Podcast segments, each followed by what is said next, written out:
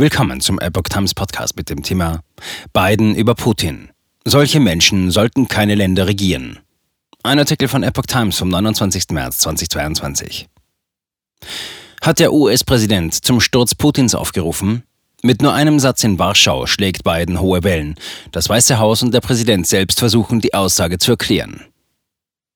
US-Präsident Joe Biden steht zu seiner umstrittenen Aussage über Kreml-Chef Wladimir Putin im Ukraine-Krieg, will diese aber nicht als Aufruf zum Machtwechsel in Moskau verstanden wissen. Ich nehme nichts zurück, sagte Biden vor Journalisten im Weißen Haus. Solche Menschen sollten keine Länder regieren, aber sie tun es. Die Tatsache, dass sie es tun, bedeutet aber nicht, dass ich meine Empörung darüber nicht zum Ausdruck bringen kann. Damit sei aber kein Politikwechsel der USA und kein Aufruf zum Machtwechsel im Kreml verbunden.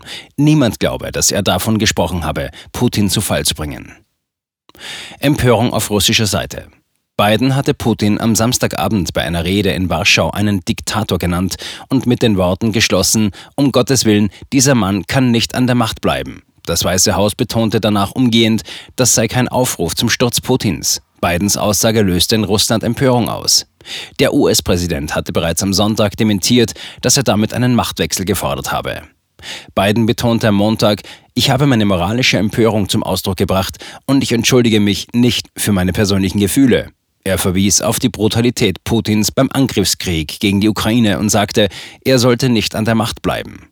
Auf die Frage, ob er besorgt sei über eine mögliche Eskalation durch seine Aussage, antwortete Biden, nein, bin ich nicht, überhaupt nicht. Der US-Präsident wurde auch gefragt, ob er bereit sei, Putin ein weiteres Mal zu treffen. Biden erwiderte, das hänge davon ab, worüber der russische Präsident sprechen wolle.